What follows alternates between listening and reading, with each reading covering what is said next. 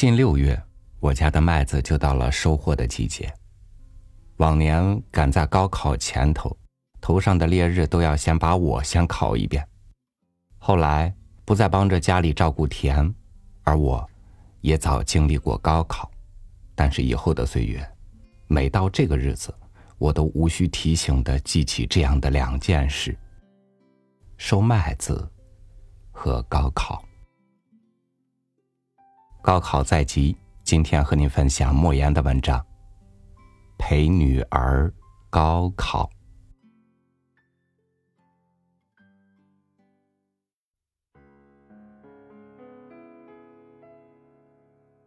那天晚上，带着书、衣服、药品、食物等诸多在这三天里有可能用得着的东西，搭出租车去赶考。我们很运气，女儿的考场排在本校，而且提前在校内培训中心订了一个有空调的房间，这样既是熟悉的环境，又免除了来回奔波之苦。信佛的妻子说：“这是佛祖的保佑啊。”我也说：“是的，这是佛祖的保佑。”坐在出租车上。看到车牌照上的号码尾数是五七五，心中暗喜，也许就能考五七五分。那样上个重点大学就没有问题了。车在路口等灯时，侧目一看旁边的车，车牌的尾数是二六八，心里顿时沉重起来。如果考二百六十八分，那就糟糕了。赶快看后面的车牌尾数，是六二九，心中大喜。但转念一想，女儿极不喜欢理科而学了理科，二模只考了五百四十分，怎么可能考六百二十九？能考五七五就是天大的喜事了。车过了三环路。看到一些学生和家长背包提篮的，向几家为高考学生开了特价房间的大饭店涌去。虽说是特价，但每天还是要四百元，而我们租的房间只要一百二十元。在这样的时刻，钱是小事，关键的是这些大饭店距离考场还有一段搭车不值的、步行又嫌远的尴尬距离，而我们的房间。距考场只有一百米，我心中满是感动。为了这好运气，安顿好行李后，女儿马上伏案复习语文，说是临阵磨枪，不快也光。我劝她看看电视，或者到校园里转转，她不肯，一直复习到深夜十一点，在我的反复劝说下，才熄灯上床。上了床也睡不着，一会儿说忘了《墙头马上》是谁的作品，一会儿又问高尔基到底是俄国作家还是苏联作家。我索性装睡不答他的话，心中暗暗盘算，要不要给他吃安定片儿。不给他吃，怕折腾一夜不睡；给他吃，又怕影响了脑子。终于听到他打起了轻微的鼾，不敢开灯看表，估计已是零点多了。凌晨，窗外的杨树上，成群的麻雀齐声早叫，然后便是喜鹊喳喳的大叫。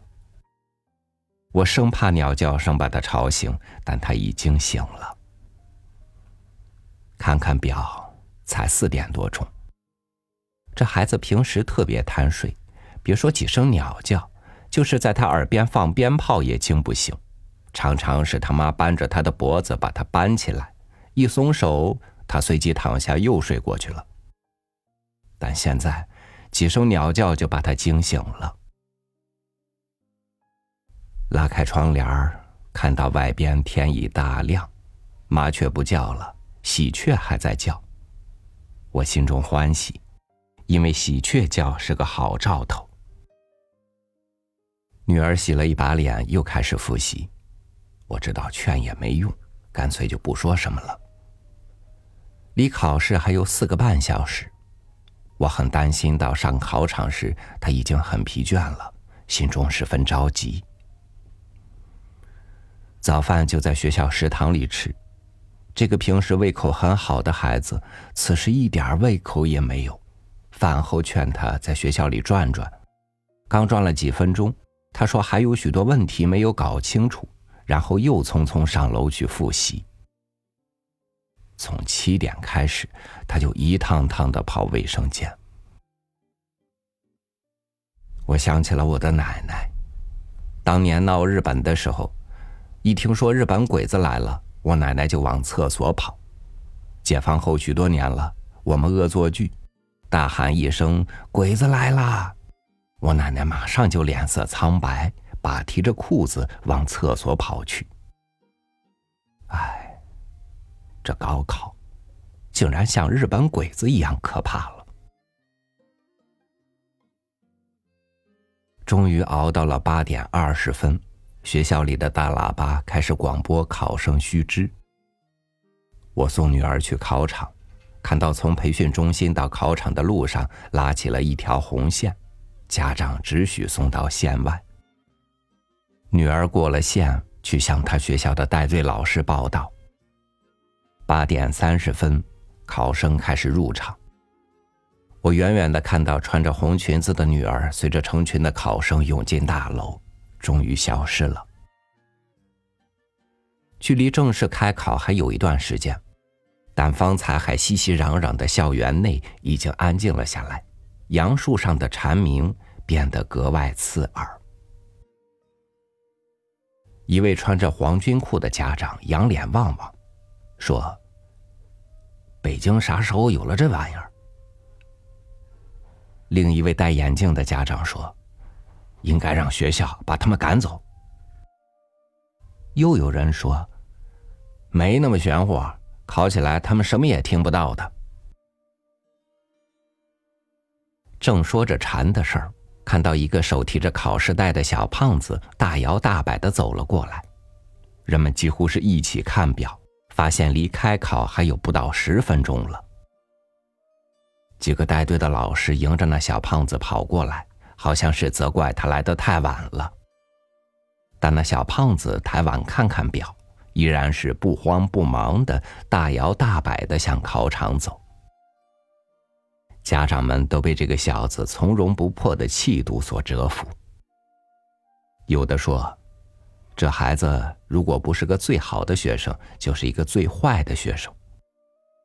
穿黄裤子的家长说：“不管是好学生还是坏学生，他的心理素质绝对好。这样的孩子长大了可以当军队的指挥官。”大家正议论着，就听到从学校大门外传来一阵低声的喧哗，于是都把身体探过红线。歪头往大门口望去，只见两个汉子架着一个身体瘦弱的男生，急急忙忙的跑了进来。那男生的腿就像没了骨头似的，在地上拖拉着，脖子倒到一边，似乎支撑不了脑袋的重量。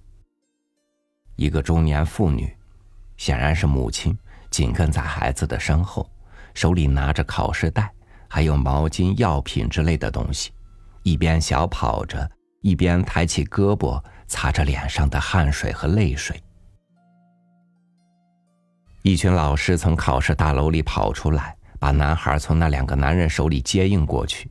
那位母亲也被拦挡在考试大楼外。红线外的我们，一个个都很感慨、很同情的样子，有的叹气，有的低声咕哝着什么。我的觉悟不高，心中有对这个带病参加考试的男生的同情，但更多的是暗自庆幸。不管怎么说，我的女儿已经平平安安的坐在考场里，现在已经拿起笔来开始答题了吧？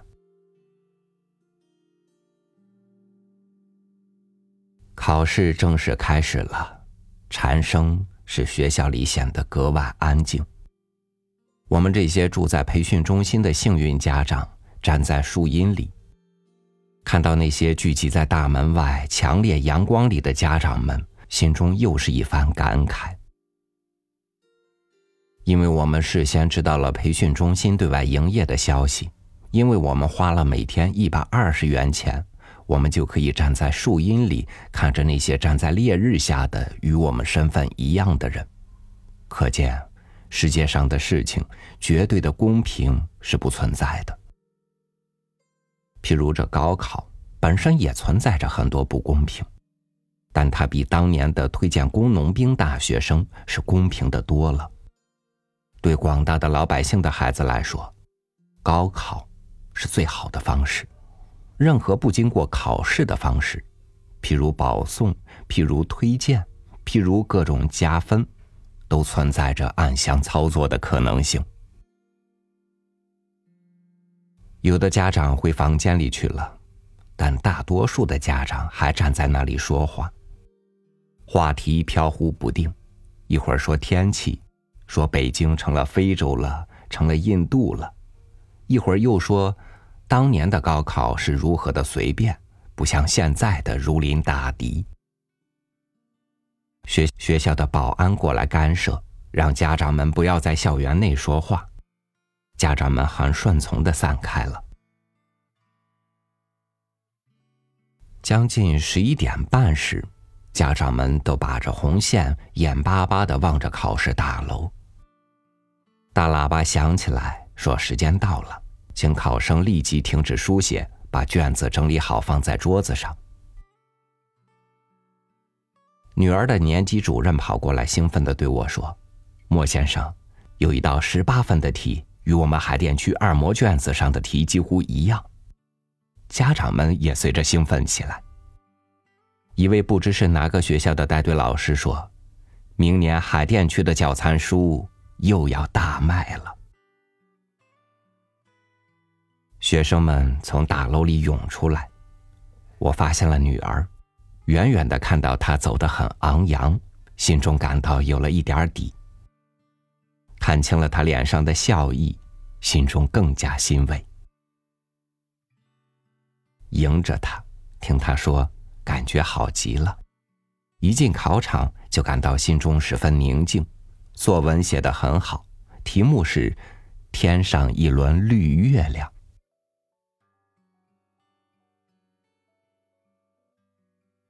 下午考化学。散场时，大多数孩子都是喜笑颜开，都说今年的化学题出的比较容易。女儿自觉考的也不错。第一天大获全胜，赶快打电话往家里报告喜讯。晚饭后，女儿开始复习数学，直至十一点。临睡前，她突然说：“爸爸，下午的化学考试上有一道题。”说原位溶解，我审题时以为卷子印错，在原位的位子上用铅笔写了一个来字，忘记擦去了。我说这有什么关系？他突然紧张起来，说监考老师说不许在卷子上做任何记号，做了记号的就当作弊卷处理，得零分。他听不进我的劝。心情越来越坏，说：“我完了，化学得得零分了。”我说：“我说了你不信，你可以打电话问问你的老师，听听他怎么说。”他给老师打通了电话，一边诉说一边哭，老师也说没有事儿，但他还是不放心，无奈。我又给山东老家在中学当校长的大哥打电话，让他劝说。我说：“退一万步说，他们把我们的卷子当成了作弊卷，给了零分，我们一定要上诉，跟他们打官司。爸爸认识不少报社的人，可以借助媒体的力量把官司打赢。”凌晨一点钟，女儿心事重重的睡着了。我躺在床上，暗暗的祷告佛祖保佑，让孩子一觉睡到八点。但愿他把化学的事忘了，全身心投入到明天的考试中去。明天上午考数学，下午物理。这都是他的弱项。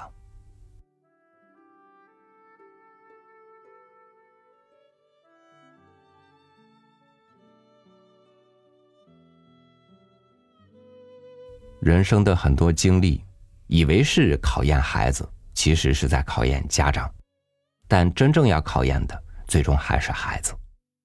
又到一个高考季，考生们，这时候不需要有任何的紧张、懊悔、忧虑、恐惧了，放松自己，把学会的东西呈现出来，其余的事儿就交给高考后的时间。家长们保驾护航一定很辛苦，那么。照顾好自己也很重要。提前祝今年所有的高考生高考顺利。感谢您收听我的分享，我是朝雨，祝您晚安，明天见。